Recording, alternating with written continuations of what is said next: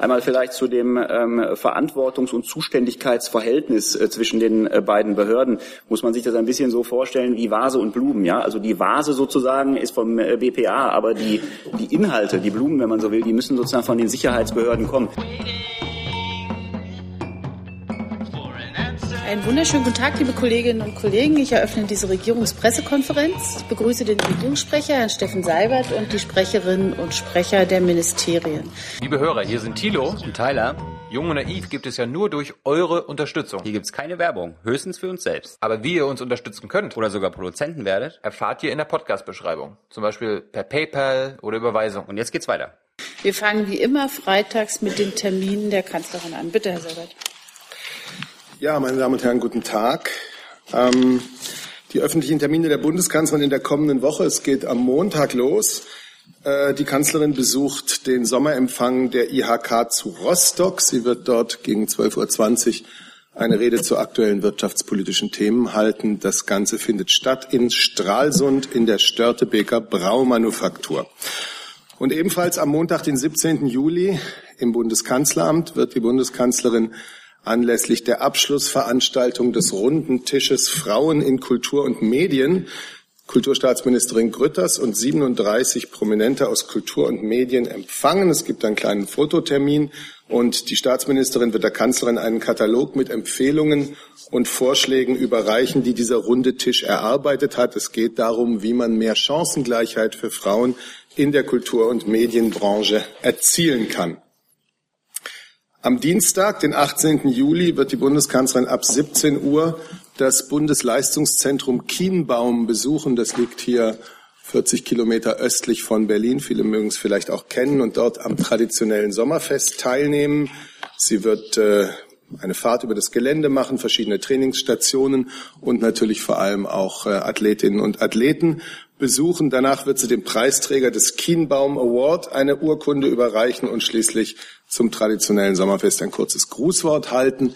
Dieses Bundesleistungszentrum Kienbaum soll nach über 60 Jahren eine Aufwertung als zentrale Trainingsstätte des Spitzensports erfahren. Das soll künftig als der zentrale sportartübergreifende Lehrgangsort der Spitzensportverbände benannt werden. Kienbaum, Olympisches und Paralympisches Trainingszentrum für Deutschland. Am Mittwoch tagt dann um 9.30 Uhr zur üblichen Zeit das Kabinett unter Leitung der Bundeskanzlerin und um 12.30 Uhr bekommt sie im Kanzleramt den Besuch des britischen Prinzen William, Herzog von Cambridge und seiner Ehefrau Catherine, Herzogin von Cambridge und es wird ein gemeinsames Mittagessen geben. Bei der Ankunft des Prinzenpaares ist eine, ein Bildtermin geplant. So, so viel zu den Terminen. So, dann haben Sie noch was Aktives, bitteschön. Dann hätte ich noch etwas sehr Ernstes. Die Bundeskanzlerin hat gestern ihre Anteilnahme zum Tode von Liu Xiaobo ausgedrückt. Sie hat sein Lebenswerk als mutiger Kämpfer für Bürgerrechte und Meinungsfreiheit gewürdigt. Liu Xiaobo war für viele in China und außerhalb ein Hoffnungsträger. Sein stets gewaltfreier Einsatz für Demokratie und Menschenrechte hat ihm auch international höchste Anerkennung zuteilwerden lassen. Den Friedensnobelpreis 2010 konnte er wegen seiner Inhaftierung bekanntlich nicht selbst entgegennehmen. Mit seinem Tod verstummt nun eine wichtige Stimme für eine offene Gesellschaft. Die Bundesregierung hatte sich gegenüber der chinesischen Führung wiederholt für eine humanitäre Lösung und für seine Ausreise eingesetzt. Sein Wunsch nach Ausreise nach Deutschland oder in ein anderes Land wurde ihm bis zuletzt nicht gewährt. In diesen Stunden gilt seiner Ehefrau, seiner Familie, seinen Freunden und Mitstreitern unsere Anteilnahme. Wir werden sie auch weiterhin unterstützen. Vielen herzlichen Dank. Wir gehen das erstmal ganz kurz durch. Gibt es Fragen zu den Terminen der Kanzlerin kommende Woche? Bitte schön. Äh, Herr Seibert, mich würde interessieren, ob es schon einen Termin gibt für eine mögliche Sommerpressekonferenz der Kanzlerin hier in diesem Räumen. Wenn die in der nächsten Woche stattfände, hätte ich sie Ihnen ähm, angekündigt. Das heißt vor den Sommerferien nicht und wir sagen rechtzeitig Bescheid. Dann kommen wir zum Thema Luciao Bo. Da hat die Kollegin Küffner schon eine Frage angemeldet. Bitte schön. Ja, Herr Seibert, ich hätte dazu äh, zwei Nachfragen. Ähm, die chinesische Agenturmeldung lautet, dass China Protest eingereicht hat ähm, gegen die Kritik und die Forderungen ähm, nach dem Tod von Li Jiabo. Äh, können Sie das bestätigen und in welcher Form ist das eingegangen und in welcher Form wird sich die Bundesregierung jetzt dafür einsetzen, dass die Witwe und dessen Bruder ausreisen können? Ich denke, da muss ich ans Auswärtige Amt abgeben. Mir ist nicht bekannt, in welcher Form der Prozess der Chinesen bei uns eingegangen ist oder eingegangen sein soll. Da sind wir noch, sind wir noch in der Aufklärung, kann ich im Moment noch nicht sagen. Wir haben die Agenturmeldung gesehen und die Presselage, aber es gibt nichts, was ich Ihnen im Moment mitteilen könnte, was wir als Note oder sonst auch über die Botschaft erhalten hätten. Da müssen wir noch, sind wir noch in der Nachforschung. Danke. Und dann die zweite Frage, wie, wie sich die Bundesregierung einsetzt, in welcher Form ähm, da für die Ausreise der Witwe und des Bruders. Wir, der Bundesaußenminister und ähm, auch die Kanzlerin haben sich gestern dazu geäußert, dass wir das fordern. Diese Forderung ist der chinesischen Seite bekannt. Ähm, und welche Gespräche es jetzt von seitens der Botschaft in Peking dazu weiter gibt, in welcher Form, wir unsere Forderungen da nochmal eben deutlich machen und auch verstärken. Das, das ähm, wird, werden jetzt die nächsten Tage zeigen. Erstmal stehen diese öffentlichen Forderungen ähm, von uns, von der Bundesregierung dort und sind von der chinesischen Seite auch wahrgenommen worden. Zu diesem Thema eine Frage des Kollegen Wackett, bitte. Ja, auch nochmal die Nachfrage, was äh, Herr Sabat, Sie sprachen eben von Unterstützung für die äh, Witwe. Was äh, ist das jetzt genau, Unterstützung? Und ähm, Eben auch nochmal im Anschluss die Frage, heißt das ähm, Ausreise, heißt das eben, dass auch eine Einreise nach Deutschland dann möglich wäre? Ich denke, man muss einfach sehen, dass wir über die vergangenen Jahre äh, immer wieder auch die Stimme erhoben haben für Lu Xiaobo und für seine Frau ähm, und unterstützt haben, in den letzten Wochen besonders äh, natürlich vehement eine, eine humanitäre Lösung, für die wir uns auf verschiedenen Ebenen immer wieder eingesetzt haben. Das ist damit gemeint. Und das wird nun mit dem sehr bedauerlichen Tode von Liu Xiaobo nicht äh, von einem auf den anderen Tag aufhören. Und zur Frage Einreise nach Deutschland, also Aufnahme. Na, ich denke, da hat die Kollegin aus dem Auswärtigen Amt ja nun alles gesagt. Nun haben wir gerade erst einmal ähm, es mit dem tragischen Tod zu tun. Und äh, die humanitären Belange haben in den letzten Tagen und Wochen im Mittelpunkt gestanden. Ich erinnere auch daran, dass wir ja die chinesische Seite ähm, gebeten hatten, auch ausländische Ärzte, auch einen deutschen Arzt zuzulassen. Das ist glücklicherweise möglich gewesen, aber auch, man muss sagen, zu einem sehr, sehr späten Zeitpunkt erst möglich gewesen. Das heißt, äh, diese humanitären Belange haben äh, im Vordergrund gestanden und wie ich gesagt habe, unser, unser, unser Wunsch für humanitäre Lösung endet jetzt nicht äh, mit dem Tode ähm, dieses Menschenrechtlers. Gut, dann ist der Kollege Mulke mit einem neuen Thema dran. Bitte schön. Ja, ich wollte gerne von Herrn Strater wissen, was denn die Anhörung äh, von Daimler äh, erbracht hat bei Ihnen im Hause und wie der Minister das bewertet, was dabei herausgekommen ist. Und vom Umweltministerium, Frau Haufe, wie sieht denn Frau Hendricks diese neue Entwicklung? Ja, ich fange mal an. Ähm, in der Tat, es hat gestern ein Treffen der Untersuchungskommission äh, Volkswagen unseres Hauses mit Vertretern der Daimler AG gegeben. Ähm, bei uns im Haus Daimler wurde dabei vertreten durch den Entwicklungsvorstand Ola Kelenius. Äh, zum Inhalt des Gespräches. Daimler hat äh, bei dem Gespräch seine Position dargestellt, dass sich Daimler rechtskonform verhält. Äh, und zum Ergebnis des Gesprächs, das Kraftfahrtbundesamt nimmt Fahrzeuge des Herstellers Daimlers in die Prüfung, so wie es bei anderen Fahrzeugen in der Vergangenheit auch der Fall war. Und eine Bewertung des Ministers? Das ist das, was ich das im Moment sagen kann. Die Bewertung, äh, also das Ergebnis habe ich Ihnen ja genannt. Das Kraftfahrtbundesamt nimmt Fahrzeuge des Herstellers Daimlers in die Prüfung. Und ich kann da auch nur sagen, ähm, ich habe meinen Namen jetzt geändert. ähm, wir haben ja Anfang August ein Gespräch zu dem Thema und ähm, da wird eine, ja, ein Dialog stattfinden zwischen den äh, Herstellern, zwischen den Ministerien, zwischen den Verbänden und unsere Position, dass es für uns wichtig ist, äh, dass das Thema angegangen wird, weil die Luft in Deutschland besser werden muss. Gesundheitsrisiken mit dem Status quo verbunden sind, die ist ja hier bekannt. Dazu Ich habe heute Ihren Namen nicht parat, es tut mir leid. Das macht nichts, Matthias Reiche. Ja, Herr Reich, bitteschön. Äh, eine Frage auch ans Verkehrsministerium. Kam das Gespräch zustande, weil man in Ihrem Hause davon ausgeht, dass äh, bei Daimler so wie bei VW auch eine Betrugssoftware verwendet wurde? Das ist jetzt eine ähnliche Frage nach der Bewertung äh, des Sachverhalts. Äh, zum Ergebnis des Gesprächs äh, habe ich Ihnen ja gestern habe ich Ihnen gesagt, äh, das Kraftfahrtbundesamt nimmt Fahrzeuge des Herstellers Daimlers in die Prüfung und äh, weitere Dinge kann ich jetzt hier noch nicht nennen. Dann dazu der Kollege Wackert, bitte. Ja, ähm, Fahrzeuge des Herstellers Daimler, das heißt gezielt nach diesen beiden Mo Fahrzeuge mit diesen beiden Motorentypen, die da genannt wurden. Ja. Versteht das richtig? Gut. Ja. Dann habe ich noch eine Frage ähm, zu dem, was auch Frau Langenbruch eben ansprach, das Treffen am 2. August. Ähm, wer diskutiert denn da jetzt? Also wer ist geladen und ist auch das Kanzleramt dabei zum Beispiel, würde mich interessieren.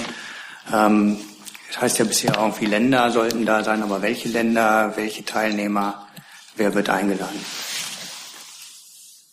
Also wir haben die, eine ähnliche Frage hier am, weiß nicht, am Mittwoch oder Montag schon mal gehabt. Äh, Wir haben gesagt, dass, dass neben dem BMVI, dem BMUB auch weitere fachbezogene Ministerien, äh, Vertreter der Automobilindustrie, Entscheidungsträger der Länder an dem Treffen teilnehmen sollen. Wenn Sie mich jetzt nach einer konkreten Teilnehmerliste fragen, kann ich Ihnen die noch nicht nennen oder weitere einzelne Teilnehmer. Das kann ich Ihnen jetzt noch nicht nennen, über das hinaus, was ich jetzt äh, gesagt habe.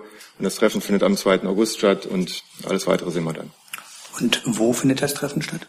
Hm, Das weiß ich jetzt noch Noch nicht. festgelegt Wird werden. noch festgelegt, ja, wahrscheinlich bei uns im Haus. Entschuldigung, das habe ich nicht verstanden. Was, was war das letzte? Wird noch festgelegt, wahrscheinlich Okay. bei uns im Haus, soweit ich das richtig weiß, aber Das Kanzleramt ist dabei? Also zunächst einmal äh, eingeladen haben die zuständigen Ministerien Verkehr und Umwelt. Ich kann Ihnen jetzt aus dem äh, Kopf nicht sagen, ob Vertreter der zuständigen Abteilung im Kanzleramt dabei sind. Frage dazu von Kollegen Steiner, bitte. Ja, Herr Strater, ähm, ich habe einfach ein bisschen die Übersicht verloren, welche Prüfungen denn derzeit alles im Gange sind. Können Sie noch mal ganz kurz sagen, welche Autohersteller und äh, welche Typen derzeit vom KBA noch in der Untersuchung sind? das kann ich Ihnen im Einzelnen jetzt natürlich nicht sagen. Sie wissen, dass wir äh, eine Menge Prüfungen äh, am Laufen haben. Wir hatten den Fall äh, Fiat. Wir haben vor einigen Wochen bekannt gegeben, dass bei Audi äh, die Getriebesteuerung untersucht wird und in einem verpflichtenden Rückruf äh, äh, mündet. Äh, Wir haben Opel, wir haben viele weitere Hersteller. Ich möchte aber jetzt hier nicht auf einzelne Hersteller eingehen, weil äh, Sie kennen die lange, die langen Monate, dieser, die diese Untersuchungen schon dauern. Ich habe es jetzt auch nicht im Einzelnen im Kopf, aber wir gehen jeden Hinweisen nach. Die Untersuchungskommission besteht ja fort und äh, wie ich es eben genannt habe, Fahrzeuge würden auch in der Vergangenheit schon in die Prüfung immer wieder mit eingenommen und so ist es auch jetzt bei Daimler der Fall. Könnten Sie uns eine aktuelle Übersicht zukommen lassen im Nachgang der Pressekonferenz über die derzeit noch laufenden Verfahren und die bereits abgeschlossenen? Das muss ich mal gucken, wie detailliert Sie das brauchen, wie, wie detailliert wir das liefern können. Aber Sie können das auch gerne in den Archiven nachlesen. Äh, immer wenn wir uns dazu geäußert haben, ist es so, beziehungsweise immer wenn es etwas gab, haben wir uns dazu auch presseöffentlich geäußert, haben äh, die jeweiligen Maßnahmen kundgetan. Der Minister ist vor die Presse getreten. Ähm, ich glaube, so eine Zusammenstellung können Sie auch durchaus journalistisch dann auch mal selber vornehmen. Aber wir gucken mal, was wir da machen können. Also ich versehe die Nachreichung mit einem Fragezeichen. Äh, das gibt's, gibt's dazu noch Fragen? Nein? Dann ist die Kollegin Küfner mit einem neuen Thema dran. Bitte schön. Ja, ich habe eine Frage ähm, an Herrn Seibert bzw. das Wirtschaftsministerium zu den ähm, beschlossenen Rüstungslieferungen nach Saudi-Arabien und Ägypten. Wie rechtfertigt die Bundesregierung diese Lieferungen nach Saudi-Arabien und Ägypten vor dem Hintergrund der Spannung mit Katar, aber auch dem Krieg im Jemen, im Hinblick auf die eigenen politischen Grundsätze der Bundesregierung beim Export militärischer Güter, aber auch des Außenwirtschaftsgesetzes, das ja eine Störung des friedlichen Zusammenlebens der Völker zu verhüten sucht? Ähm, bewerten Sie diese Lieferungen dann eher als ähm, produktiv im Hinblick auf diese Maßgabe? Ähm, also wie, wie begründen Sie das? Und eine Nachfrage, Saudi-Arabien selbst hatte ja gesagt, dass es nicht ähm, weitere Militärgüter in Deutschland bestellen wird. Ähm, bezieht sich das auch schon auf die bereits georderten 48 Patrouillenboote, von denen ja sieben jetzt geliefert werden können? Oder die letzten vier? Ja, fangen Sie an. Ja, vielen Dank äh, für die Frage. Ähm, erstmal möchte ich mich äh, allgemein äh, äußern. Deutschland hat inzwischen das restriktivste äh, Rüstungsexportsystem, äh, das wir je hatten. Ähm, Es ist ähm, nicht von wirtschaftspolitischen, sondern von außen- und sicherheitspolitischen Erwägungen äh, geleitet. Wir haben da ähm, den äh, gemeinsamen Standpunkt der EU von 2008. Wir haben die politischen Grundsätze der Bundesregierung von 2000, die Kleinwaffengrundsätze. Wir haben Post-Shipment-Kontrollen eingeführt. Wir haben Transparenz gegenüber dem Parlament äh, eingeführt. Ähm, wir bringen auch zweimal im Jahr die äh, Rüstungsexportberichte äh, raus. Ähm, zu den Entscheidungen. Ähm, ähm, das sind Entscheidungen im Einzelfall, die innerhalb der Bundesregierung umfassend abgewogen und entschieden werden. Ähm, es sind äh, ähm, die eben anhand dieser außen- und sicherheitspolitischen Erwägungen getroffen werden. Die Sitzung des äh, Bundessicherheitsrats, auf die Sie wahrscheinlich äh, ähm, gerade abzielen, ähm, mit Ihrer Frage, sind nach der Geschäftsordnung des Bundessicherheitsrats äh, geheim. Die Geheimhaltung ist gegenüber ähm, dem Bundestag aufgehoben, aber nicht gegenüber der Öffentlichkeit. Und insofern ähm, können wir da leider äh, keine weiteren äh, Kommentierungen äh, zu vornehmen zu etwaigen Entscheidungen äh, des Bundessicherheitsrats. Ja, ich habe dem nichts hinzuzufügen. Der Kollege hat das, glaube ich, sehr klar benannt. Ähm, wenn zu Einzelfällen werde ich mich hier nicht äußern, aber wenn Exporte genehmigt werden, dann deswegen, weil sie den sehr strengen Kriterien, die wir alle zusammen daran anlegen, äh, genügen. Dann gibt es dazu eine Frage vom Kollegen Jung, bitte. Ja, Herr Seibert, ähm, ich erinnere mich, als die Kanzlerin vor also Ende April in Saudi-Arabien war, gab es die Meldung von saudischer Seite, dass man auf äh, deutsche Rüstungslieferungen ähm, zukünftig verzichtet. Was, äh, was hat es jetzt damit auf sich, also mit, mit, den Meldungen? Sind das jetzt noch alte ähm, Deals, die einfach nur genehmigt werden mussten, die mit der äh, Aussage des äh, saudischen Prinzen nichts zu tun haben? Genehmigt werden muss grundsätzlich mal gar nichts. Genehmigt wird, wenn sämtliche Kriterien unserer sehr strengen Rüstungsexportkontrollrichtlinien und der auch der europäischen, die da gelten, äh, durchgeprüft sind. Grundsätzliche Bemerkung. Und ansonsten fragen Sie mich nun nach einer Stellungnahme zu einer saudischen Aussage. Das, finde ich, ist jetzt nicht meine Rolle als Sprecher der Bundesregierung. Eine Nachfrage. Als die, als die Kanzlerin äh, in Riyadh war, hat die saudische Seite äh, gesagt, dass man keine Waffen, keine Rüstung mehr haben will, oder war das einfach eine Ente? Und Frau Adebar, können Sie nochmal aus Sicherheits- und äh, außenpolitischen Belangen äh, begründen, warum Saudi-Arabien jetzt Patrouillenboote, Lastkraftwagen und Munitionsherstellung braucht? Oder bekommen soll? Ich würde Sie bitten, sich mit Ihrer Frage an die saudische Botschaft hier in Berlin zu wenden. Es betrifft eine saudische angebliche Aussage. Ich kann nur noch hinzufügen, dass ähm, wir bei unserer Rüstungsexportpolitik alle restriktiven Regeln, die die Kollegin dargestellt hat, und das gesamte Recht anwenden. Und das gilt auch für Saudi-Arabien. Das war nicht die Frage. Der Kollege Steiner dazu, bitte. Nur ganz kurz, damit ich es richtig verstehe. Es handelt sich aber wieder um den klassischen Fall der Ausfuhrgenehmigung für Güter, die bereits im Vorhinein irgendwann bestellt wurden und nicht um sozusagen neue Rüstungsaufträge, ne? Also es geht darum, dass jetzt konkret sozusagen die bestellten Produkte geliefert werden. Wie gesagt, die äh, Entscheidungen des Bundessicherheitsrates sind geheim und äh, zu etwaigen Sachen, äh, Angelegenheiten kann ich keine Stellung nehmen.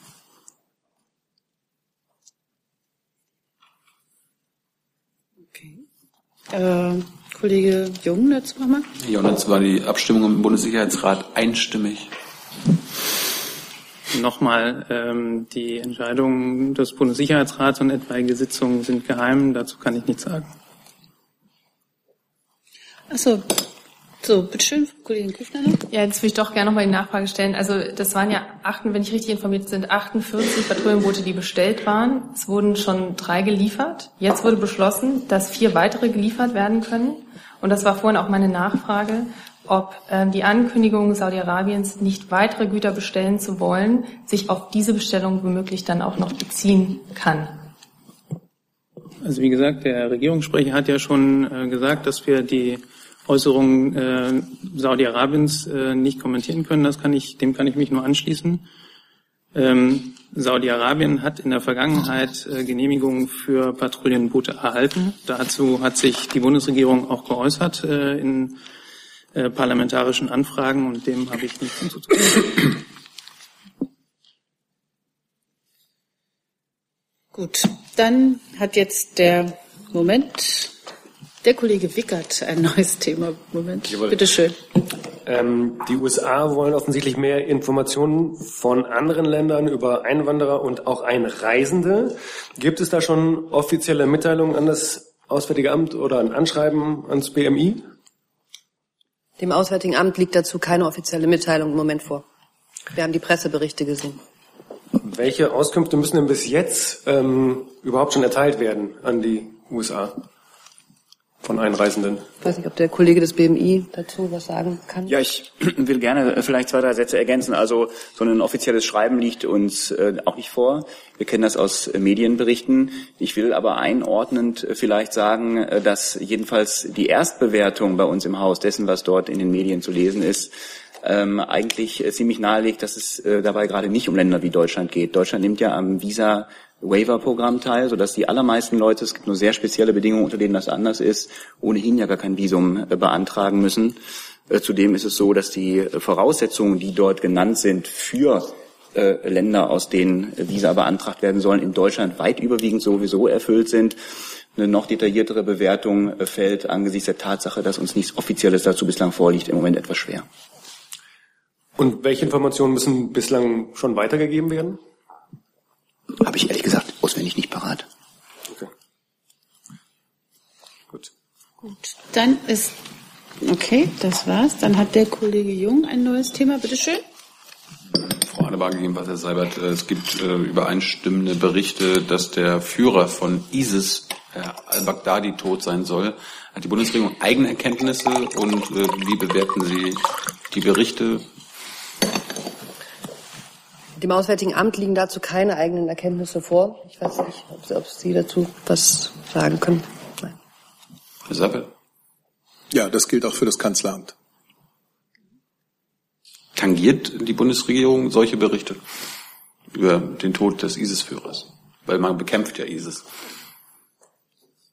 Da wir ein Teil der Anti-IS-Koalition sind, aus voller Überzeugung, zusammen mit vielen internationalen Partnern, interessiert uns natürlich alles, äh, was diesen, diese Auseinandersetzung, den Kampf gegen den IS, äh, und zwar nicht nur militärisch, sondern auch die gefährliche Radikalisierung, die der IS äh, in einzelnen Teilen der Welt anstrebt, betrifft. All das interessiert uns natürlich. Und dennoch kann ich Ihnen hier nicht sozusagen amtlich eine, eine Bestätigung dieser Meldungen geben, die wir natürlich zur Kenntnis nehmen. Aber die Bundesregierung würde es als Fortschritt betrachten, wenn der Mann tot wäre. Ich spekuliere jetzt nicht darüber, weil wir keine eigenen Erkenntnisse haben. Die Bundesregierung äh, hofft darauf, dass insgesamt der Kampf gegen den IS weiter erfolgreich voranschreitet. Und zwar in der militärischen Form wie auch in der ideologischen Form äh, und in dem Kampf gegen die Finanzierungsquellen, in dem Kampf gegen die Propagandakanäle des IS. Das ist ein sehr breites Feld. Kollege Steiner mit einem neuen Thema, bitte. Ja, so ganz neu ist es nicht. War bereits am Montag oder Mittwoch Ihr Thema. Äh, G20 Akkreditierung. Ähm, da gibt es zwei Aspekte, zu denen ich gerne noch etwas wissen möchte. Das eine ist äh, ein Bericht vom Norddeutschen Rundfunk zu einem an, angeblich vermutlich auch tatsächlich betroffenen Kollegen, äh, der namensidentisch mit einem sogenannten Reichsbürger zu sein scheint, dem die Akkreditierung entzogen wurde, ob Sie uns dazu irgendetwas mitteilen können, Herr Plato. Und das zweite ist der Bericht eines Fotografen, Herrn Kiezmann, äh, der heute Morgen als aktuellen Stand bekannt gegeben hat, dass er nach Akkreditierungsentzug um die Begründung ersucht hat und daraufhin vom BKA zum Bundespresseamt geschickt wurde, vom Bundespresseamt zurück zum BKA und bis heute keine Begründung erhalten hat. Da würde ich natürlich gerne wissen, wer ist denn eigentlich für den Akkreditierungsentzug jetzt begründungspflichtig und warum ist das offensichtlich in diesem betroffenen Fall noch nicht passiert? Ja, vielen Dank für die Fragen. Ich kann, ähm, Herr Steiner, zu ganz konkreten Einzelfällen mit wirklich ganz konkreten Namen, die Sie auf den Tisch legen, da bitte ich um Nachsicht jetzt echt keine Angaben machen. Das, das geht nun wirklich nicht äh, äh, im Sinne des Datenschutzes. Ich will aber trotzdem ähm, grundsätzlich, ähm, grundsätzlich bestätigen, äh, dass es ähm, unter den Personen, unter denen es Sicherheitsbedenken, gegen Sicherheitsbedenken gab, auch eine Person sich befand, über der es verdichtete Erkenntnisse äh, gab, dass sie dem Reichsbürgerspektrum zuzuordnen ist. Das ist äh, das ist grundsätzlich äh, zutreffend. Ob das sich um diese Person oder eine andere handelt, dazu kann ich, werde ich keine Angaben machen. Richtig ist weiter, dass das BKA, das ist die, der zweite Teil Ihrer Frage, ja in einer Pressemitteilung, die Ihnen allen bekannt ist, ähm, ausdrücklich gesagt hat, dass der Datenschutzbeauftragte des BKA diejenige Stelle ist, an die sich die Betroffenen äh, wenden sollen, ähm, äh, wenn sie Informationen haben müssen. Ich bin mit Ihnen, das schwingt in Ihrer Frage mit, einig, dass das zügig gehen muss. Ich, ähm, ein, der konkrete Fall, äh, den Sie genannt haben, ähm, ist in Prüfung, ob das tatsächlich nicht geschehen ist, warum das nicht geschehen ist, ob die Erstmeldung möglicherweise vor der Bekanntgabe und Entscheidung auch, dass der Datenschutzbeauftragte beim BKA die richtige Ansprechstelle ist, ob das sich vor dieser Bekanntgabe abgespielt hat, eine erste mögliche Zurückweisung. All dem gehen wir nach und natürlich, das ist ganz klar, darauf werden wir auch ähm, hinwirken, soweit sich das als erforderlich herausstellen sollte, dass das jetzt alles zügig vonstatten geht. Herr Seibert, Ergänzung? Nein, das äh, ist das, was ich auch gesagt hätte, wenn ich dafür zuständig wäre. Zuständig ist aber das BKA, das ja bereits am Dienstagabend in seiner Presseerklärung den Ansprechpartner benannt hat. Und deswegen habe ich dem jetzt nichts hinzuzufügen. Und im Übrigen bin ich mir vollkommen mit dem Kollegen Plate einig, dass es äh, absolut nicht richtig wäre, hier Einzelfälle äh, zu besprechen. Ich denke, die rechtlichen Gründe dafür verstehen Sie gut. Wenn ich inhaltlich nochmal nachfragen darf. Ähm, Sie haben jetzt seit Entschuldigung, Montag Kollege Steiner, eine Sekunde. Ich habe, vielleicht habe ich Halluzinationen. Ich habe das Gefühl, hier ist so ein hochfrequenter Ton im Raum. Äh, vielleicht habe ich auch. Nee, nee, das stimmt schon. Da ist ein hochfrequenter äh. Aber ich würde jetzt einmal ganz kurz die Anlage ausmachen und gleich wieder anmachen. Das äh, Moment. Oh, Reboot. Das so, ich, Sie. Ich vermute auch. Steiner. So, bitte. So, der Staubsauger ist weiter da, den wir hören. Müssen wir mit leben. Gut. Ähm, Herr Plate, Sie haben jetzt seit Montag spätestens vermutlich äh, die Überprüfungen sozusagen auch des Vorgehens äh, gestartet. Dessen, wie weit sind Sie denn mit Ihren Erkenntnissen bislang, ähm, ja, wie weit diese Akkreditierungsentzüge denn da auch, äh, sagen wir mal, sich im Nachhinein als wichtig herausgestellt haben? Entschuldigung, es ist ein Ton im Haus, kriege ich gerade. Okay. So, bitte. Ist irgendwas mit mir nicht in Ordnung, dass ich das nicht höre? Ja, möglicherweise. Da denken Sie mal drüber nach. So. Entschuldigung, natürlich. Ja. So, ich musste kurz auf das Mikrofon noch warten. Also abgeschlossen, abgeschlossen ist das noch nicht. Natürlich gucken wir uns jeden, jeden einzelnen Fall auf dieser Liste von 32, Entschuldigung, 32 Personen noch mal ziemlich genau an. Das ist klar. Noch genauer und äh, wird das natürlich äh, geschehen hinsichtlich der ähm, neun Personen, die äh, tatsächlich keinen Einlass bekommen haben. Ähm, in Zusammenarbeit mit den Betroffenen selber, soweit sie sich beim Datenschutzbeauftragten des BKA äh, melden, wozu ich die Kolleginnen und Kollegen nochmal ähm, ermuntern möchte, soweit das nicht bereits äh, geschehen ist. Ähm, ich will aber, ich will aber vielleicht nur äh, doch noch mal eine Sache äh, zu den äh, zu den zu den Sicherheitsbedenken an dieser Stelle nachtragen, weil ich noch mal äh, habe prüfen lassen intensiv, ob ich vielleicht noch ein ganz bisschen äh, weitergehen kann und zwei, drei Beispiele ohne Personenbezug nennen kann und, äh, und will äh, zum Beispiel hervorheben, dass ähm, es doch etliche Personen auch mit, äh, mit Straftaten und Verurteilungen gab, auch konkret im Zusammenhang mit linksextremen, mit dem linksextremen äh, Spektrum. Es gab äh, Personen, ähm, über die es Erkenntnisse gab, dass sie Leiter von äh, schwarzen Blöcken auf Versammlungen gewesen sind, die extrem gewalttätig sich dann dort vor Ort äh, verhalten haben. Solche Dinge äh, waren auch dabei. Den Reichsbürgerverdacht, ähm, den hatte ich gerade schon genannt. Das will ich an dieser Stelle bloß, weil Sie sozusagen nach einer Verdichtung der Erkenntnislage hinsichtlich der Bedenken und deren Berechtigung fragten, äh, doch an der Stelle nochmal erwähnen. Erstmal der Kollege Jessen, bitteschön. Ja, eine Lernfrage an Herrn Dr. Plate. Wir hatten äh, ja schon verschiedentlich das Thema äh, Information von, was sind das dann, Diskreditierte, wenn die Akkreditierung weg ist, also Information und von nicht mehr Akkreditierten, ähm, dass die gegeben wurde. Äh, bedeutete das, dass diese Information gegeben wurde in dem Moment, wo sie nicht reingelassen wurden? Oder bedeutete das eine Informationspflicht, die im Anschluss in schriftlicher Form den nicht mehr hineingelassenen zu geben war? Das sind ja unterschiedliche Verfahren. Offen gestanden bin ich mir nicht total sicher, ob ich die Frage richtig verstanden habe, aber ich versuche mal das dazu zu sagen, was ich dazu sagen kann, und dann geben Sie mir ein Zeichen, ob das sozusagen Ihre Frage beantwortet. Also äh, zunächst einmal äh, war jedenfalls am Mittwoch und auch am Montag, glaube ich, hier Thema, inwieweit den Betroffenen eine Begründung gegeben worden ist. Ich äh, habe das jedenfalls von Seiten der Fragesteller, aber auch äh, von Seiten der Antwortenden, da kann ich es besser logischerweise beurteilen, so aufgefasst, als ob das darauf abgezielt hat, äh, in dem Moment des Nichteinlasses.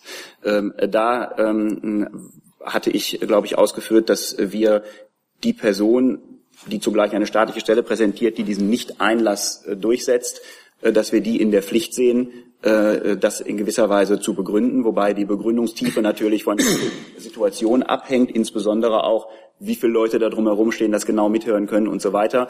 Grundsätzlich bedarf es einer, bedarf es einer Begründung. Wir halten das für notwendig und richtig. Ähm, ich hatte auch gesagt, dass es Medienberichte äh, gibt, denen wir nachgehen, ob das in jedem Einzelfall so passiert ist, wie das, wie das notwendig gewesen wäre oder nicht. Und, äh, und uns vorgenommen haben, selbstverständlich für die Zukunft nachzusteuern, sollte sich das in einzelnen Fällen herausstellen, dass das nicht so ist.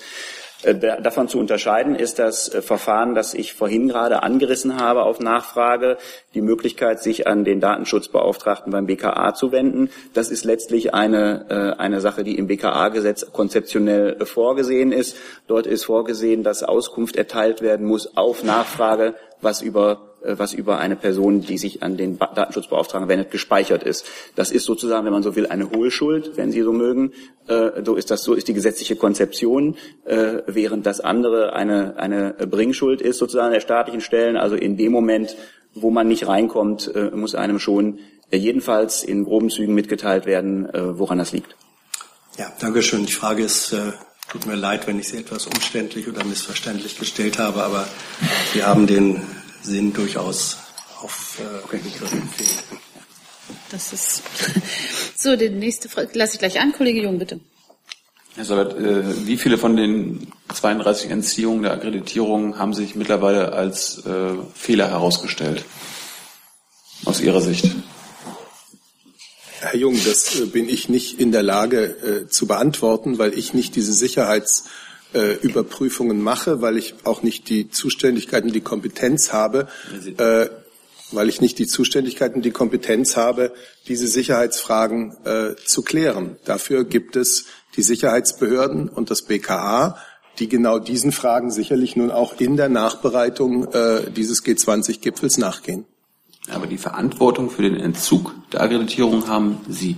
Also wir haben das ja schon berechtigt. Wir haben das ja schon über eine Stunde lang hier geklärt am äh, letzten Mittwoch. Ich kann das gerne noch mal sagen. Äh, mir sind durch das Innenministerium, durch die Staatssekretärin des Innenministeriums am Donnerstagabend zusätzliche Sicherheitsbedenken und eine Neubeurteilung der Gesamtlage äh, am Gipfel überbracht worden. Und ich habe es als meine Verantwortung angesehen, diese Hinweise ernst zu nehmen und deswegen die empfohlene Maßnahme tatsächlich auch zu ergreifen. Ja, Moment. zu dieser Verantwortung, diese Verantwortung äh, habe ich gesehen und ich glaube, das äh, war auch richtig. Der Sprecher des BMI möchte ja, Ich will ganz gerne versuchen, vielleicht noch ein bisschen, so viel es geht, weiteres zusätzliches Licht in diese verschiedenen Fragen zu bringen. Ich will äh, sagen, einmal vielleicht zu dem ähm, Verantwortungs- und Zuständigkeitsverhältnis äh, zwischen den äh, beiden Behörden. Muss man sich das ein bisschen so vorstellen wie Vase und Blumen. Ja, also die Vase sozusagen ist vom äh, BPA, aber die, die Inhalte, die Blumen, wenn man so will, die müssen sozusagen von den Sicherheitsbehörden kommen. Insofern ist es immer so, die fachliche, inhaltliche Aufarbeitung, die äh, die muss sozusagen von den Sicherheitsbehörden kommen und das gilt sowohl in dem Moment der Ersteinschätzung als auch hinterher bei der Begründung und bei der Überprüfung, ob alles äh, richtig gelaufen ist oder nicht. Ich hatte schon auf eine andere Frage ge äh, geantwortet, dass ähm, dass die Überprüfung noch nicht ganz abgeschlossen ist, dass wir uns diese Fälle alle sehr genau anschauen, insbesondere das BKA, aber alle beteiligten Stellen, Ähm, insofern äh, will ich einerseits um ein bisschen Geduld bitten, aber auch Erwartungsmanagement betreiben. Es wird äh, bei so einer Liste, wenn man es denn Liste nennen will, nie so sein, äh, dass am Ende das ein total schwarz-weißes Ergebnis ist. Es, äh, ich kann im Moment jetzt auch noch nicht ganz ausschließen, ob vielleicht eine Person drauf war, wo ein Büroversehen vorgelegen hat oder so. Ich habe dafür keine Anhaltspunkte, aber das wird natürlich auch äh, angeschaut, das ist klar. Aber es wird natürlich dazwischen eine ganze Reihe Personen geben, bei denen es Erkenntnisse gab, das hatte ich ja, äh, glaube ich, am Mittwoch auch schon angedeutet, die nicht so harte, so gravierende Erkenntnisse waren, dass man von vornherein ja zu einem Ausschluss gekommen ist, aber eben Erkenntnisse, die gewisse Bedenken ähm, mit sich gebracht haben. Und da wird es am Ende sicherlich bei einigen dieser Fälle auch verschiedene Meinungen geben, ob diese Erkenntnisse so waren, äh, dass, dass man da jetzt am Ende äh, in der konkreten Situation zu einem Entzug kommen musste oder nicht.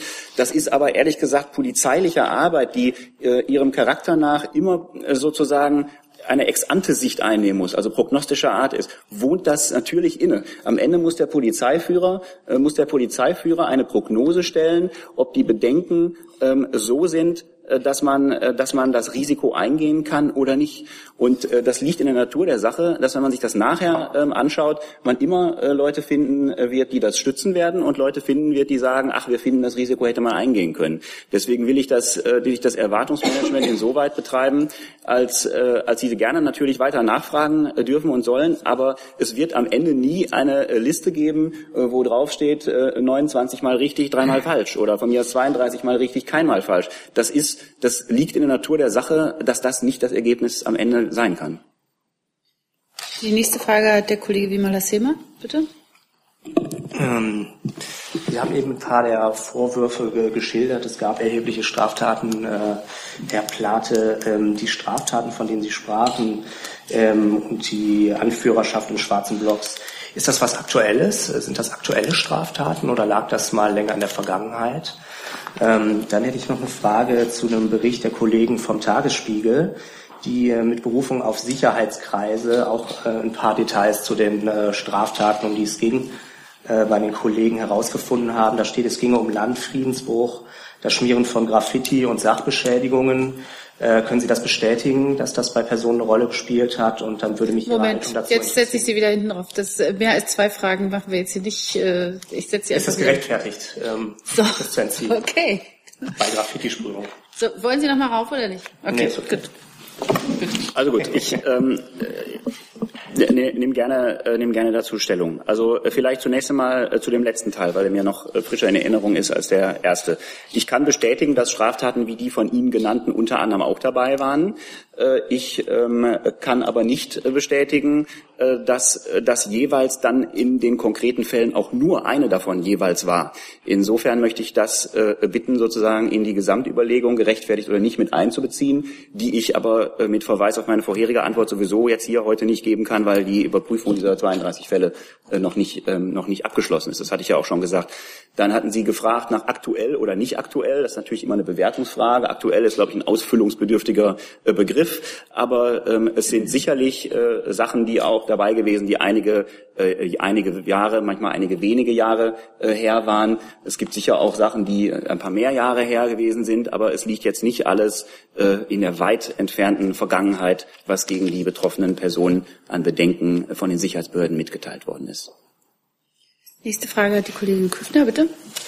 Ja, Herr Seibert, ich habe noch eine ähm, Nachfrage zu Ihren tatsächlichen Befugnissen in dem Augenblick, weil Sie haben gesagt, Sie haben es als Ihre Pflicht gesehen, diese, äh, dieser Empfehlung zu folgen. Hätten Sie denn die Befugnis gehabt, anders zu entscheiden oder eine Abstufungsentscheidung zu treffen? Also äh, diese Option, die ja auch von Ihnen geschildert wurde, dass man Sicherheitsbeamte mit diesen Journalisten mitlaufen lässt.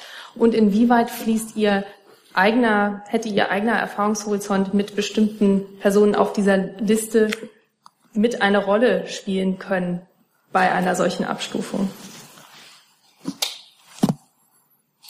Ich habe ja am Mittwoch hier versucht, das Akkreditierungsverfahren nochmal klar zu machen. Und dieses Akkreditierungsverfahren besteht aus zwei wesentlichen Fragen. Die eine ist, ist die Person, die hier akkreditiert werden möchte, Journalist, jedenfalls im Rahmen unserer Kriterien? Das ist ein ernstzunehmendes Kriterium. Und die andere ist, gibt es Sicherheitserkenntnisse betreffs dieser Person? Und das ist auch ein ernstzunehmendes Kriterium. Und wenn mir die Fachleute für diesen Sicherheitsaspekt nämlich die Sicherheitsbehörden, ernstzunehmende Bedenken überbringen und sagen, sie sind deswegen in der akuten Situation am Donnerstagabend und Freitagmorgen zu einer Neubewertung des Sicherheitsthemas, des Sicherheitsaspektes gekommen, dann muss ich diesen Aspekt ernst nehmen. So habe ich meine Verantwortung gesehen und dann äh, habe ich und dementsprechend habe ich mich dann auch verhalten. Es ist nicht meine Rolle, einzelne Fälle mir anzuschauen. Wo, wie sollte ich auch, der ich nicht aus dem Sicherheitsbereich stamme, äh, Sicherheitsbedenken bewerten können? Wie sollte ich das tun? Das ist auch gar nicht meine Rolle. Meine Rolle ist als äh, Leiter des Bundespresseamtes insgesamt bei so einer Veranstaltung ein Akkreditierungsverfahren in dem Geist durchzuführen, dass es zu größtmöglicher Zahl der Akkreditierten, zu groß, größtmöglichem Zugang zum Ereignis und damit auch Möglichkeit zur Berichterstattung führt. Und genau in diesem Sinne tun wir das ja. Deswegen haben wir über 5100 Menschen akkreditiert. Deswegen haben wir zunächst auch bei Personen, äh, zu denen Erkenntnisse deutscher Sicherheitsbehörden vorlagen, zunächst für die Akkreditierung entschieden. Es gab dann am Donnerstagabend eine veränderte Einschätzung der Sicherheitsbehörden und die hatte ich nicht zu ignorieren. So ist mein Amtsverständnis. Ich, meins, also ich habe ich hab ja Ihren Ausführungen auch gefolgt, als Sie das bereits vorher erklärt haben. Ich, ich, es war wirklich eine reine Befugnisfrage. Mhm. Wäre, hätten Sie die Befugnis, das abzustufen, da einzelne Fälle rauszugreifen? Der, das ist ja ein Unterschied zwischen Verständnis des eigenen Amtes und der tatsächlichen Befugnislage. Ich habe mich in dieser Situation nicht mit der Befugnis, sondern mit der Situation, wie sie sich mir darstellte, äh, befasst und sah meine Verantwortung so zu handeln, wie ich gehandelt habe. Nächste Frage dazu, der Kollege Jung, bitte. Es gab ja ähm, seit Mittwoch auch noch Berichte darüber, dass äh, das BKA und andere deutsche Sicherheitsbehörden deutsche Journalisten auf Gipfeln und anderen großen Veranstaltungen äh, beschatten, begleiten, überwachen. Ähm, das schon seit über zehn Jahren. Wollen Sie diese, zu diesen Berichten irgendwas sagen? Weisen Sie dies zurück?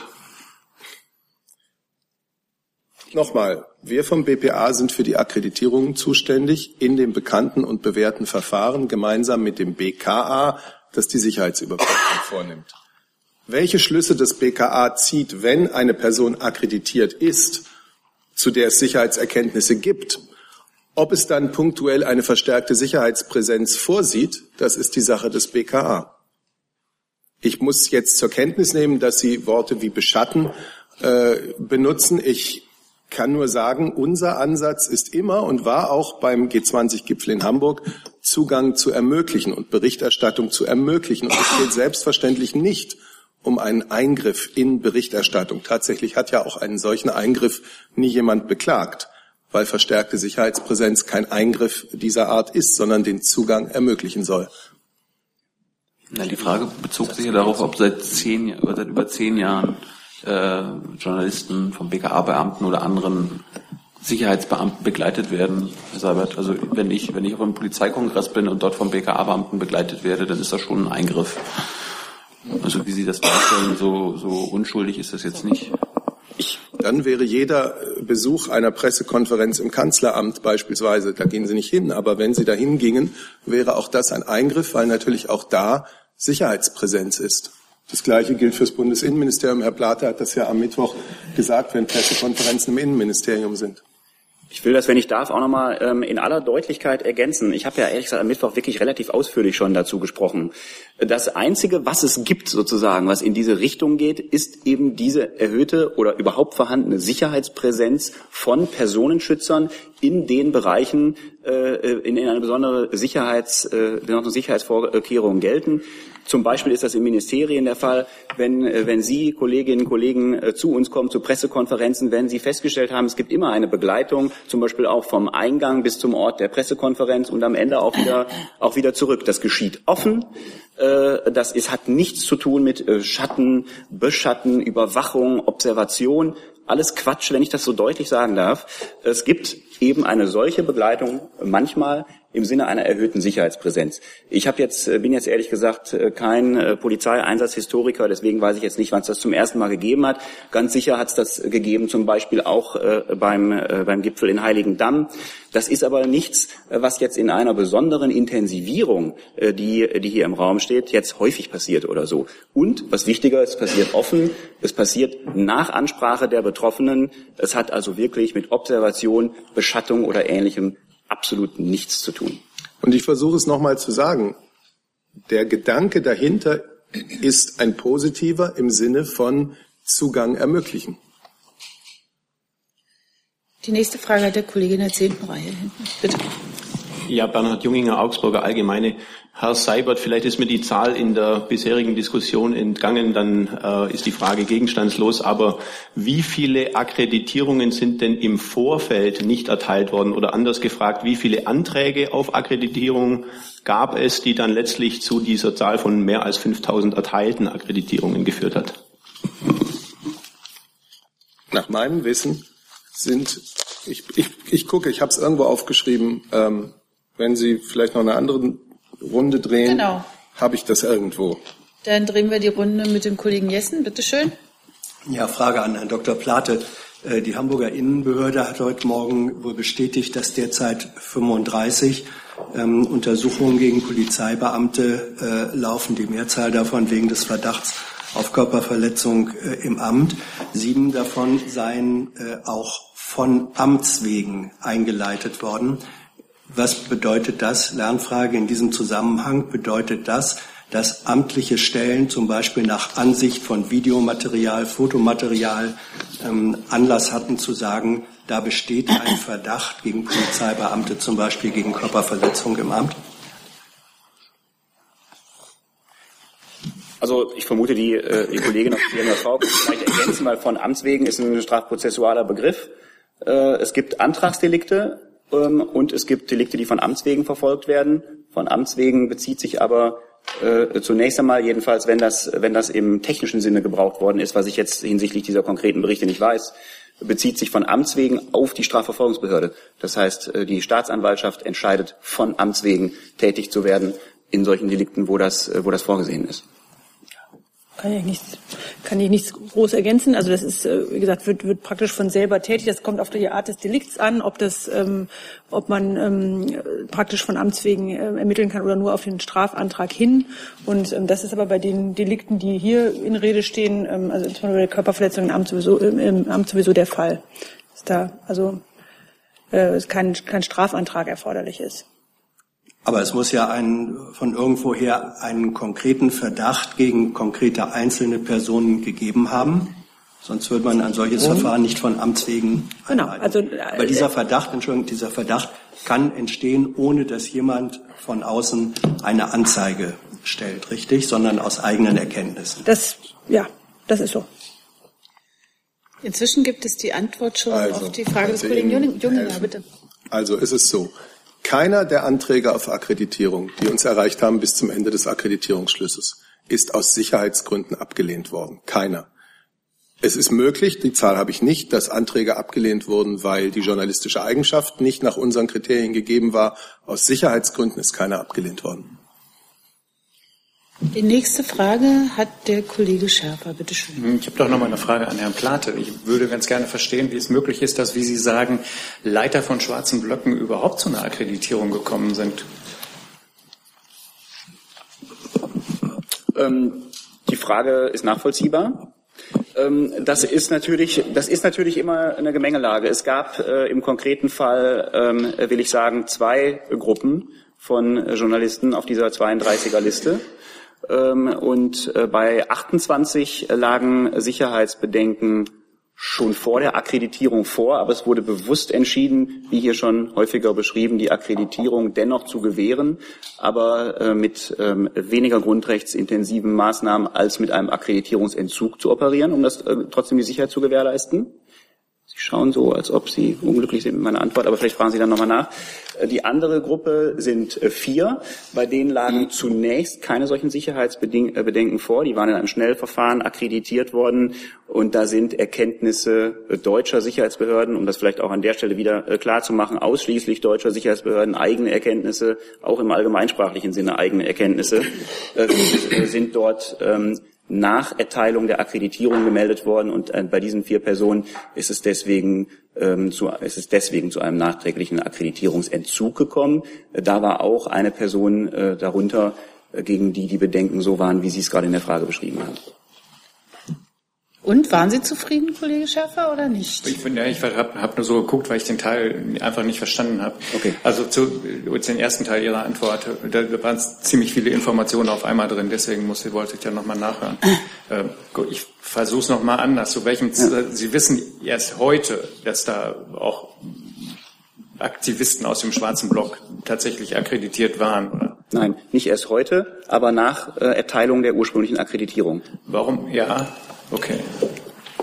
Ich dachte immer, man wird da kreuz und quer und sowas von durchleuchtet, wenn man eine Akkreditierung haben will zu so einer Veranstaltung wie dieser, dass das eigentlich ausgeschlossen ist. Das sollte so, so selten wie möglich vorkommen, aber man kann im Einzelfall, gerade wenn das Akkreditierungsbegehren relativ spät kommt, die Veranstaltung relativ, ähm, relativ bald beginnt, äh, dann äh, kann es schon mal im Einzelfall vorkommen, äh, dass eine der beteiligten Sicherheitsbehörden, in dem Fall ging es um Verfassungsschutzerkenntnisse, ähm, dann nach einer Erkenntnis zuliefert, ähm, von der man vielleicht zu dem Zeitpunkt gedacht hat, da kommt jetzt nichts mehr und dann kommt doch noch was und dann muss man eben dann handeln. Aber das ist natürlich vom Verfahren so angelegt, äh, dass das, dass das möglichst nicht passieren soll, um das ganz klar zu sagen. Natürlich sollen idealerweise alle Erkenntnisse vollständig vorliegen, bevor es zur Akkreditierung kommt. Es gab aber vier Fälle, in denen es äh, Erkenntniszulieferungen gab, die äh, die etwas später gekommen sind und die, äh, die konnte man dann eben erst nach eigentlicher Erteilung der Akkreditierung nachträglich berücksichtigen. Ganz kurz? Heißt, heißt, das, der, Ja, ja, heißt das, der Verfassungsschutz war nachlässig an der Stelle oder die Akkreditierungsstellen? Ich, die Bewertung, ob der Nachlässigkeit oder nicht Nachlässigkeit äh, will und kann ich ehrlich gesagt an dieser Stelle noch nicht ganz abschließend vornehmen. Äh, wir haben ja hier schon mehrfach gesagt, das gesamte Verfahren schauen wir uns nochmal genau an. Was kann man verbessern? Also ehrlich gesagt, diese, diese, das Thema Lessons Learned gilt eben nicht nur für den operativen Polizeieinsatz und alle Beteiligten, sondern auch für das weitere Umfeld. Äh, das ist ehrlich gesagt äh, täglich gelebte Verwaltungsarbeit, dass man sich immer das, äh, was passiert ist, ähm, anschaut, daraufhin, was besser gemacht werden kann und was nicht. Ähm, hier lag es insbesondere an, dem, an der zeitlichen Abfolge der, des Akkreditierungsantrags und der, dem Beginn des Gipfels und der im Schnellverfahren erfolgten Akkreditierung, warum im Einzelnen die Erkenntnisse zum, zum eigentlich besseren Zeitpunkt noch nicht vollständig vorgelegen haben. Das prüfen wir im Moment noch. Das ist, glaube ich, da auch zu einfach, sozusagen einer monokausalen Antwort zu suchen. Die nächste Frage dazu kommt vom Kollegen Jung, bitte. Herr Platte, ähm, sind diese 32 Namen, sind das alles Männer oder sind auch weibliche Journalisten dabei? Ich kann Ihnen keine Quote, Entschuldigung, ich kann Ihnen keine Quote männlich-weiblich nehmen, aber es waren grundsätzlich beide Geschlechter vertreten. Und äh, Herr Sabert, ähm, Plate hat ja auch schon gesagt, dass man Verbesserungen der Verfahren anstrebt. Sie hatten das am Mittwoch auch äh, gesagt. Äh, kommt da für Sie so ein runder Tisch, zum Beispiel mit uns Journalisten in Frage äh, für Sie? Und Frau Adebar, Sie wollten uns noch nachreichen äh, bezüglich der Hilfe des Auswärtigen Amtes äh, für Journalisten in der Türkei. Das haben Sie bisher nicht gemacht. Äh, Entschuldigung, das ist jetzt nochmal ein anderes Thema, oder? Nee, das würde ich einfach. Äh, das war, das war, sehen Sie da jetzt direkt? Das war eine Frage zu den beiden Journalisten, denen die Akkreditierung entzogen wurde ja. vom Mittwoch. Okay, alles klar. Gut. Gut, ich denke, die Nacharbeitung dessen, was äh, im und um den Gipfel geschehen ist, ist jetzt mal das eine und die muss auch geleistet werden innerhalb der betroffenen Organisationen. Das andere ist, dass ich merke, dass ich das ja auch die ganze Woche schon erlebe, dass bei Ihnen Fragen aufgekommen sind, dass bei Ihnen zum Teil auch Fragen mit Sorgen verbunden aufgekommen sind. Ich merke auch, dass einigen unserer Erklärungen heute nicht so sehr, aber der, im Laufe der Woche ein gewisses Misstrauen entgegenschlägt. Das kann mich ja als jemand, der einer Behörde vorsteht, dem Bundespresseamt, das sich als ein Unterstützer des Journalismus äh, versteht, nicht kalt lassen. Deswegen versuchen wir Ihnen hier am Montag, am Mittwoch, auch heute sehr ausführlich Antworten zu geben. Deswegen hat auch das Bundeskriminalamt ja einen Ansprechpartner benannt, der den Betroffenen Auskunft gibt. Und deswegen werde auch ich das Gespräch weiter suchen. Ich habe ja hier, wir haben ja hier im Grunde immer mit dem Thema zu tun. Am Mittwoch haben wir auch schon darüber gesprochen, dass es ein Spannungsfeld gibt zwischen den Freiheitsrechten und den Sicherheitsnotwendigkeiten und ganz besonders natürlich bei einem internationalen Großereignis wie einem G20-Gipfel. Und äh, ich werde das Gespräch darüber weiter suchen. Ich werde auf den Vorstand der Bundespressekonferenz, auch auf die Vertreter der Journalistenverbände zugehen, um bald einen Meinungsaustausch ähm, darüber zu haben, ähm, wie wir mit diesen Fragen in Zukunft umgehen können. Ich glaube, dass das wichtig ist. Ich möchte gerne, dass wir uns darüber unterhalten und das Vertrauen zwischen uns herrscht. Es mag ja in vielen politisch unterschiedliche Einschätzungen hier im Saal geben, aber ich denke, in unserem ganz klaren Eintreten für die Pressefreiheit sind wir uns doch einig. Das heißt, äh, die Sachaufklärung dessen, was jetzt äh, hier die ganze Woche auch in Rede stand, ist das eine. Aber ich würde gerne darüber einen Meinungsaustausch führen, ja. Sind das bilaterale Meinungsaustausche oder äh ich habe gesagt, ich, ich werde, auf den ich werde an den Vorstand der Bundespressekonferenz herangehen und an die Journalistenverbände und dann denke ich, kann man sich mal vertraulich und in Ruhe darüber austauschen, wie so etwas in Zukunft, ähm, ja, wie die unterschiedlichen Seiten das sehen und wie wir in Zukunft ähm, vielleicht damit umgehen, so dass wir Vertrauen und nicht Misstrauen ähm, untereinander haben. Äh, Frau Adebar? Ich kann generell sagen, dass das Auswärtige Amt und unsere an die 200 Auslandsvertretungen sich immer bemühen, Konsularfällen, äh, soweit sie auftreten und soweit nötig, konsularische Hilfe zukommen zu lassen. Das ist eines unserer großen Arbeitsgebiete und das tun wir mit, mit großem Nachdruck. Wir helfen konsularisch, wenn und soweit möglich und nötig. Ähm, aber ich bitte hier um Verständnis, dass wir zu konkreten Einzelfällen zum Schutz der Persönlichkeitsrechte der Betroffenen grundsätzlich ähm, keine Auskunft geben. Und das betrifft auch ähm, die Nachfrage, die Sie in der letzten Bundespressekonferenz gestellt haben. Nächste Frage, der Kollege Steiner, bitte. Ja, ist auch nur noch mal eine kleine Klärungsfrage an Herrn Plate. Ähm, nur damit wir uns da richtig verstehen, also die ähm, Geschichte der Versammlungsleiter Schwarzer Block oder wie auch immer Sie es bezeichnet haben, bezog sich jetzt nicht aktuell auf Hamburg im Sinne von, dass ein akkreditierter Journalist gleichzeitig noch ein Anmelder einer Demonstration gewesen wäre oder dort einen schwarzen Block geleitet haben soll, sondern das sind zeitlich in deutlichem Abstand befindliche Ereignisse. Ja? Also so richtig ins Detail äh, kann ich jetzt in diesem konkreten Fall äh, nicht weitergehen. Ich will nur sagen, dass es sich bei, dem, bei der konkreten Konstellation, die ich geschuldet, geschuldet habe, nicht uh, um eine einmalige Sache ähm, gehandelt hat. Aber wir können jetzt nicht davon ausgehen, dass beispielsweise erst jemand ein Akkreditierungsgesuch gestellt hat, dann nach erfolgter Akkreditierung noch in entsprechender Weise in Hamburg aufgetreten ist und danach dann die Akkreditierung entzogen wurde. Bitte ich um Nachsicht, aber kann ich nicht kommentieren. Nächste Frage der Kollege Junginger. Bitte schön.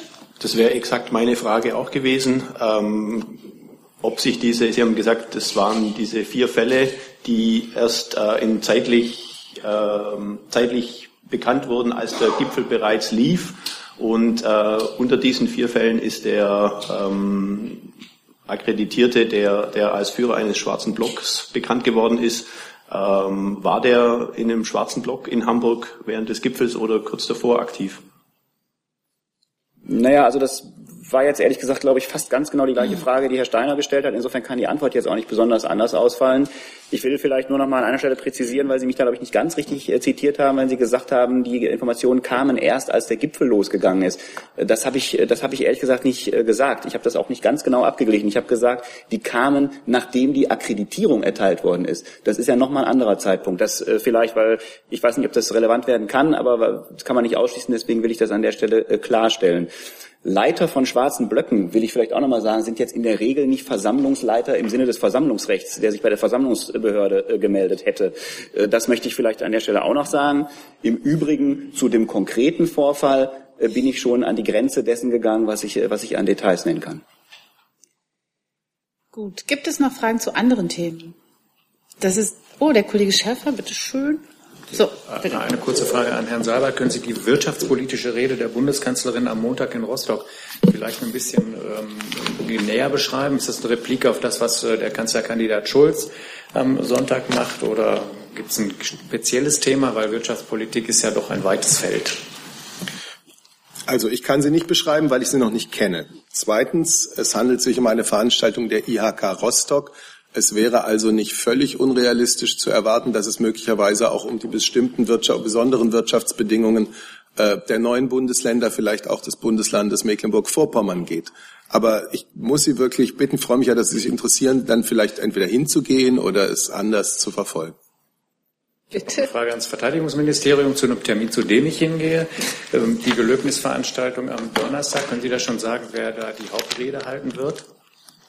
Am Donnerstag, Sie meinen zum äh, Gedenken Widerstand 20. Genau. Juli. Ähm, die Rede wird gehalten, soweit ich weiß, von der Ministerin, unserer ja, Verteidigungsministerin und dem Professor Dr. Wolfson. Steht aber, glaube ich, auch drin in der Einladung. Professor Dr. Wolfson. Danke. Äh, ein neues Thema vom Kollegen Jung, bitte. Also, aber ich würde gerne wissen, ob die Kanzlerin die ähm, geplante Neuregelung des Abstammungsrechts äh, vom, in, äh, vom Justizminister Maas äh, unterstützt. Und Frau Berrini, können Sie das vielleicht nochmal ganz kurz erläutern, was, worum es sich da genau handelt? Fangen Sie mal an. Ja.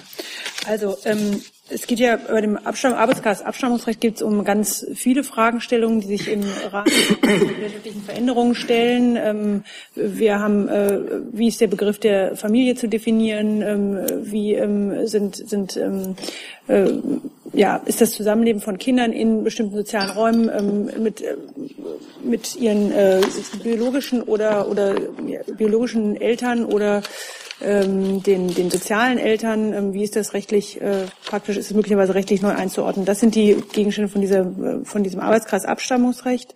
Ähm, ich weiß jetzt nicht, ob Sie eine gezielte Frage dazu haben, das habe ich jetzt nicht so ganz verstanden. Ähm, einfach nur ich generell, nur mal wissen, worum es worum da geht. Ihrer Sicht genau, geht. also darum äh, geht es in diesem Abschlussbericht, der aber sehr umfassend ist. Also gerne ist auch steht auch auf unserer Internetseite, können Sie sich gerne auch nochmal in die Details einlesen. Ja, ich denke, die Bundeskanzlerin, wie viele andere auch in der Bundesregierung, sehen der Diskussion darüber mit Interesse entgegen. Gibt es noch Fragen zu anderen Themen? Das ist der Kollege Jung, bitteschön. Liebe Hörer, hier sind Thilo und Tyler. Jung und naiv gibt es ja nur durch eure Unterstützung. Hier gibt es keine Werbung, höchstens für uns selbst. Aber wie ihr uns unterstützen könnt oder sogar Produzenten werdet, erfahrt ihr in der Podcast-Beschreibung. Zum Beispiel per PayPal oder Überweisung. Und jetzt geht's weiter. Ich wollte noch wissen, ob das Auswärtige Amt äh, ein Statement hat zur äh, Entwicklung in Polen. Da gab es ja äh, jetzt am Mittwoch eine, eine Verabschiedung einer umstrittenen Justizreform. Kritiker sprechen davon, dass der Rechtsstaat abgeschafft werde, weil äh, die Richter jetzt äh, von der äh, Regierungspartei bestimmt werden können. Wie sieht das die Bundesregierung? Ja, Dazu ähm, möchte ich deutlich sagen, dass Demokratie und Rechtsstaatlichkeit zentrale Werte der EU und Europas sind und aus unserer Sicht, aus Sicht der Bundesregierung nicht zur Disposition stehen. Und auf äh, diese Werte haben sich alle Mitgliedstaaten der EU verpflichtet. Gerade die Gewaltenteilung ist in einem Rechtsstaat ein besonders hohes Gut. Deshalb ähm, unterstützen wir die Kommission in ihrem Dialog mit der polnischen Regierung im Rahmen des sogenannten Rechtsstaatlichkeitsverfahrens und wir hoffen uns auch, wir erhoffen uns von der polnischen Seite, dass sie konstruktiv mit der Kommission zusammenarbeitet und die Empfehlungen umsetzt. Gut. Dann danke ich allen für Ihr Interesse und Ihr Kommen und beende diese Regierungspressekonferenz. Jo.